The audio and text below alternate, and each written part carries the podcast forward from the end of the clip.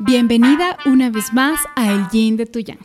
A lo largo de los episodios anteriores hemos conversado en el podcast de los factores externos que bloquean nuestro crecimiento, de cómo el mundo profesional, al haber sido ideado por hombres, en su gran mayoría ha sido creado para hombres.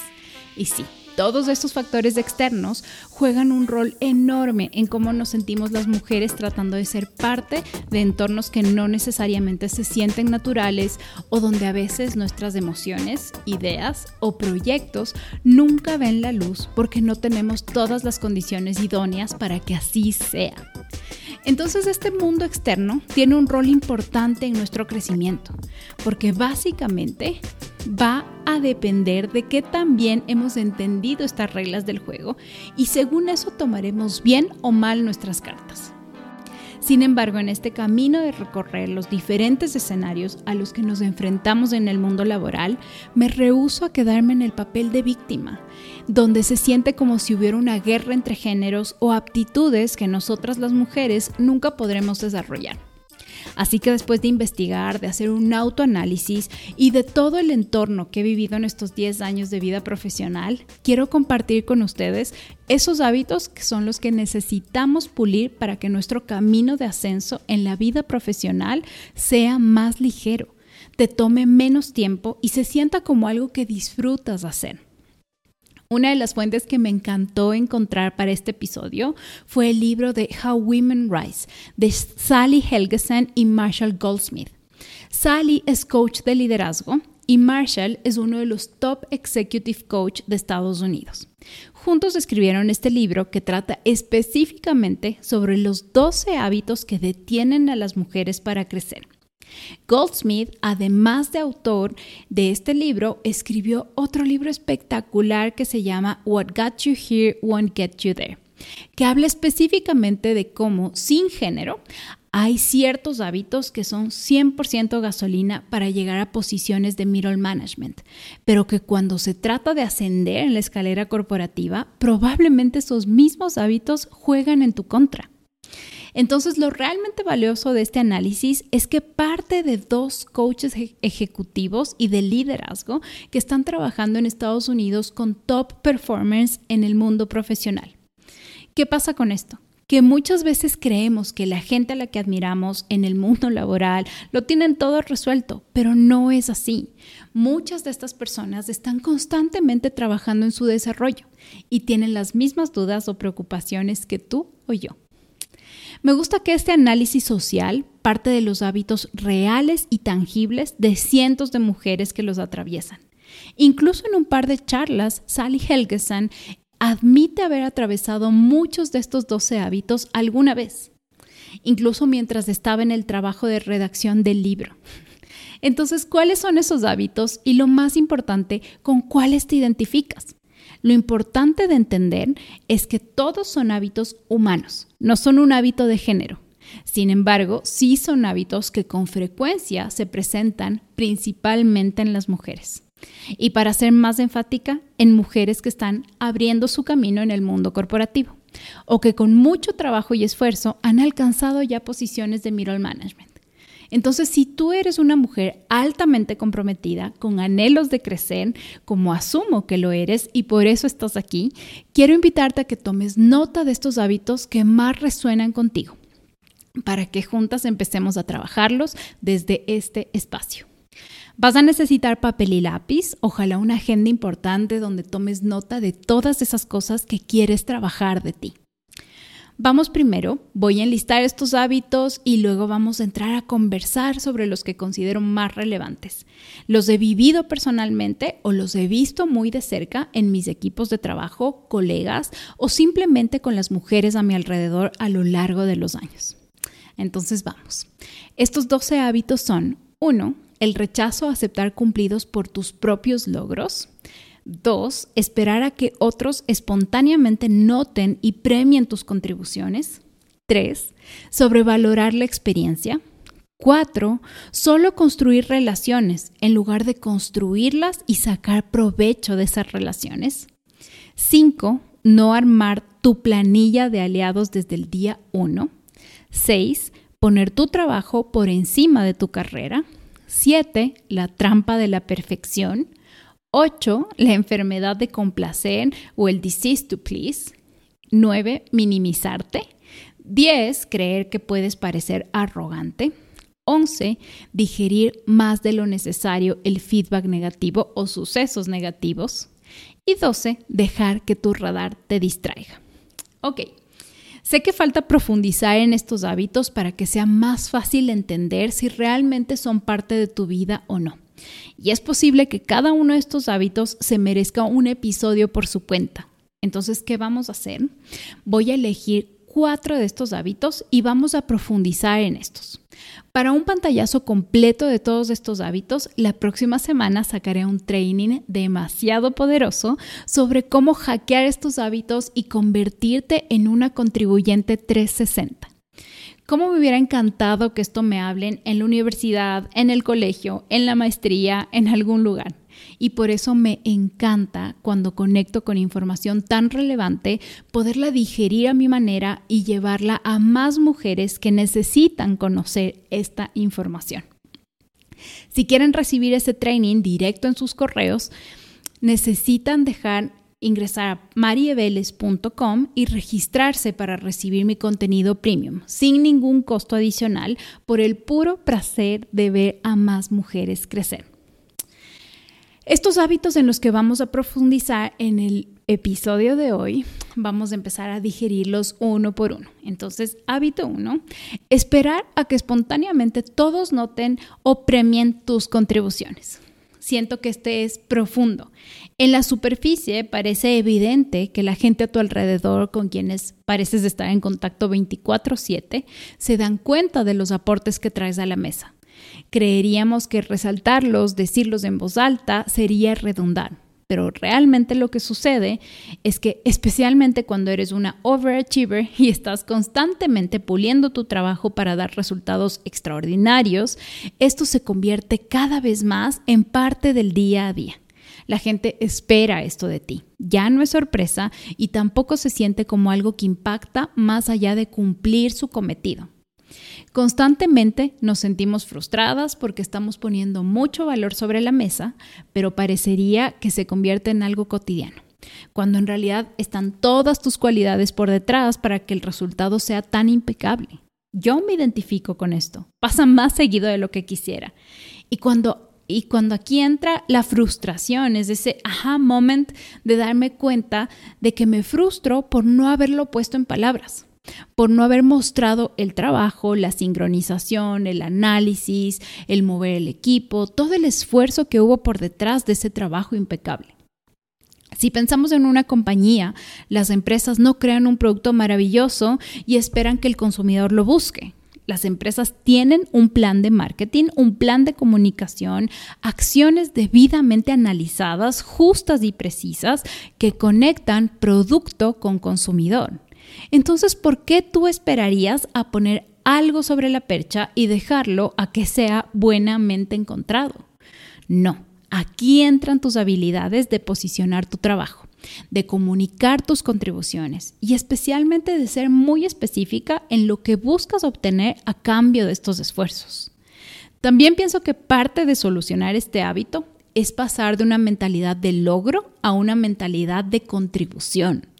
El logro se trata de ti, se trata de lo que tú hiciste bien, mientras que la contribución se trata del valor que trajiste al mundo, de cómo se beneficia la compañía, el equipo, el consumidor, uno o varios beneficiados, pero nunca solo tú.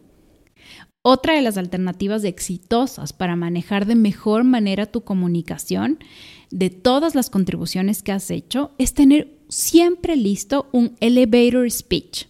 Si has tomado mi programa de huella de liderazgo, ya sabes qué es, cómo estructurarlo y apropiarte de esto para que siempre salgas ganando en las interacciones espontáneas.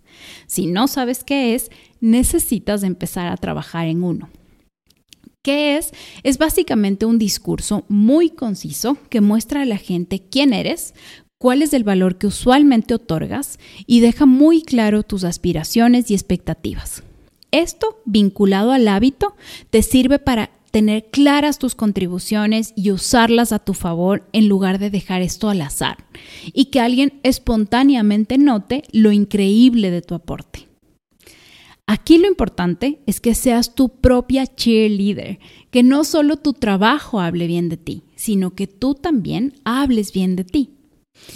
Otro ejemplo de la vida real que me encanta es que, por ejemplo, en una firma de abogados entran dos abogados junior al mismo tiempo, un hombre y una mujer. Resulta que la mujer se ha pasado dos años haciendo un trabajo extraordinario, impecable, digno de aplaudir, pero nunca ha mencionado sobre sus aspiraciones a ser socia de la firma. Mientras que su colega, desde el día 1, ha dedicado al menos del 20% de su tiempo a dejar claro que le encantaría ser parte del buffet como socio. Ha hecho un buen trabajo, muy decente y de la calidad adecuada a lo que se espera. Pasan dos años y de hecho él ha dejado muy claro que de no conseguir ser socio del buffet estará tomando nuevas oportunidades fuera. No es una amenaza, es una realidad. Sin embargo, se abre la posición y la junta de socios está tomando decisiones. ¿Qué creen que pasa? Toman al chico como su nuevo socio de la firma. Este ejemplo grita ampliamente que debemos dejar de confiar en que el mundo se mueve por mérito. Si tú no pones tus intenciones claras ahí afuera, alguien más seguro lo hará. Con esto vamos a pasar al hábito 2, que se trata de solo construir relaciones en lugar de construir y sacar provecho de esas relaciones. Como mujeres en el mundo laboral, tratamos de ser extra cuidadosas en que las relaciones laborales jamás sean malinterpretadas. Y entonces nos enfocamos de dos maneras. O pensamos que ciertas relaciones deben ser distantes y frías, o por el contrario, formamos relaciones personales con vínculos fuertes que traspasan el mundo laboral, como por ejemplo crear amistades en donde tus familias conocen a la familia de este colega, son tus amigos cercanos y creas un vínculo especial. Este enfoque de blanco o negro no nos permite sacar lo mejor de las relaciones. Como mujeres tendemos a pensar que para pedir un favor, por ejemplo, solo lo puedo hacer con las personas con las que he formado este vínculo fuerte y personal. Mientras que dejamos sobre la mesa todas esas otras conexiones que son más lejanas. ¿Qué pasa verdaderamente en el mundo del networking? Existen los weak ties o vínculos débiles, que son todos esos con quienes tienes contacto frecuente, pero no una relación sólida per se. El mundo de los negocios se construye a base de estos weak ties, donde puedes pedir favores a esta gente porque sabes que tienes valor a cambio para ofrecer. Cuando nos enfocamos en construir estas relaciones all or nothing, perdemos la oportunidad de conectar de manera leve con la gente que tiene algo que te podría servir, que conoce a alguien que necesitas conocer o que simplemente te facilita o acelera un proceso que necesitas atravesar. El punto es que es un hábito que juega así por nuestro inconsciente. Tenemos en la generalidad esta mentalidad de que pedir un favor es aprovecharse de la gente o nos embarcamos en el famoso qué dirán. Aquí el punto es que estás dejando por fuera todo eso que tú tienes para ofrecer. Cuando crees que no lo debes hacer porque quedas en deuda con alguien, estás anulando tu poder. El enfoque apropiado de leveraging, como se conoce en el mundo de los negocios, siempre es pedir algo a cambio de ofrecer algo, ya sea un contacto, una reunión, un nombre, un dato, no importa. Siempre tienes algo valioso a nivel profesional que puedes ofrecer. No armar tu lista de weak ties solo te deja debilitada y en desventaja. Otra forma sutil de hacerlo puede ser incluso para pedir feedback. Si tienes un par y quieres su opinión de cómo estás manejando cierto tipo de reuniones. Algo que podrías hacer es decirle, me encantaría que cuando entremos a esta reunión me pudieras observar y luego decirme si hay algo que ves en mí que consideras que yo podría mejorar. Si te parece, puedo hacer lo mismo por ti en otra ocasión. Y entonces así generas este vínculo que te permite sacar el provecho de esta relación y no solo construir relaciones por construirlas. En el episodio 9 hablamos de los sponsors y si bien son una gran escalera para crecer, no siempre están disponibles. Y esto básicamente porque el número de sponsors no va acorde al número de mujeres que buscan crecer. Entonces tener aliados es el mejor sustituto. Estos weak ties sirven para que tu escalera de crecimiento sea más rápida. Empieza a usarlos desde ahora a tu favor. El hábito 3 es poner tu trabajo por encima de tu carrera. Uno de los primeros pensamientos cuando tomamos un nuevo rol o nuevas responsabilidades es creer que tenemos que dominarlo todo de manera impecable. A veces esto puede juntarse con el hábito anterior y, por ejemplo, hacerte pensar que para generar conexiones primero debes dominar tu nueva posición. Y esto te hace perder muchísimo tiempo de generar networking, porque tranquilamente podrías estar haciendo las dos a la par, dominar tu trabajo y generar las conexiones. Pero la otra y más dura realidad es que como mujeres somos expertas en convertirnos en masters de lo que hacemos. Le dedicamos el 99% de nuestra energía a que todo salga perfecto a conocer nuestro trabajo de arriba a abajo, de derecha a izquierda. Y claro, eso nos convierte en increíbles trabajadoras, aptas 100% para la posición en la que estás, pero no te acerca en lo absoluto a tu siguiente posición. Y ahí es cuando poner tu trabajo antes que tu carrera te puede salir muy caro. Le das tanto foco a masterizar el tema que te olvidas de generar relaciones, de ser una contribuyente 360 y eso en el mediano plazo te deja estancada por mucho tiempo. Te conviertes en una pieza tan indispensable para ese rol que entonces las compañías la tienen difícil en reemplazarte, porque pocas personas podrían hacer lo que tú haces en el tiempo que tú lo haces y con la facilidad que lo haces. Cuando eres víctima de este hábito, se le conoce como the cost of loyalty o el costo de la lealtad. Y aquí el mensaje más importante es no te enfoques en el trabajo actual a costo de tu carrera futura.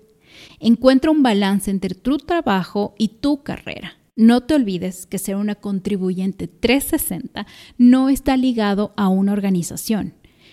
Esto quiere decir que cambies el enfoque de ser únicamente maravillosa en lo que haces a también construir tu reputación por fuera de la organización. Esto no quiere decir dejar de hacer tu absoluto mejor trabajo en tu posición actual, sino quiere decir que además traes un camino claro para tu carrera, para que en el futuro, si las cosas no salen como tú las visualizas dentro de la organización, sepas que tu aporte tu legado, tu contribución al mundo es mucho mayor que solo lo que haces hoy. Y aquí quiero invitarte a que te hagas estas preguntas. ¿Qué es lo que realmente quieres de tu vida y tu carrera? ¿Por qué estás en tu trabajo actual? ¿Qué es lo que te gusta de esto? ¿Y a dónde quieres que tu trabajo actual te lleve como siguiente paso? Lo que quiero decir es que necesitas pensar en tu carrera, necesitas dedicar tiempo a eso que te eleva más allá de tu posición. Necesitas tener claro tu siguiente objetivo, tus key stakeholders y necesitas ser vocal sobre esto, no solo soñarlo en tu Pinterest board. Necesitas tener este plan macro que te permita jugar en todas las aristas de tu crecimiento a la vez, para que no olvides dedicar energía a lo que te pone cerca de tu siguiente nivel en lugar de solo enfocarte en el ahora y en tu rol per se. Ok, digerir los comportamientos humanos tiene el enorme poder de hacerte mirar desde afuera, de entender estos hábitos no como acciones en un menú del restaurante que conscientemente eliges o no pedir, y eso es lo que busca este episodio darte una mirada externa para que analices con qué te identificas y qué puedes desde hoy empezar a cambiar. Nuevamente, es importante saber que estos son hábitos y no basta simplemente con decir que nunca más los vas a hacer. Es como querer correr una maratón. No sales mañana a por esos 50 kilómetros. Empiezas con lo que tienes, con lo que puedes, y sobre eso construyes. Ese es el mismo enfoque con el que debemos tomar esta información. No necesitas mañana ser un robot sobre analizando todos estos comportamientos. Necesitas poner en práctica las cosas que quedan en tu conciencia para que con el tiempo correr esa maratón te parezca un paseo en el parque. Si quieren que sigamos conversando sobre estos componentes que nos ayudan a llegar al siguiente nivel, suscríbete a mi canal de YouTube, mándame un mensaje, cuéntame qué te pareció, comparte este episodio y sobre todo espera muy atenta el training premium que tengo para ti sobre cómo ser una contribuyente 360 en el mundo laboral. Recuerda que lo único que tienes que hacer es suscribirte al newsletter en mi página web y lo recibes directo a tu email. Nos vemos pronto, hasta la próxima.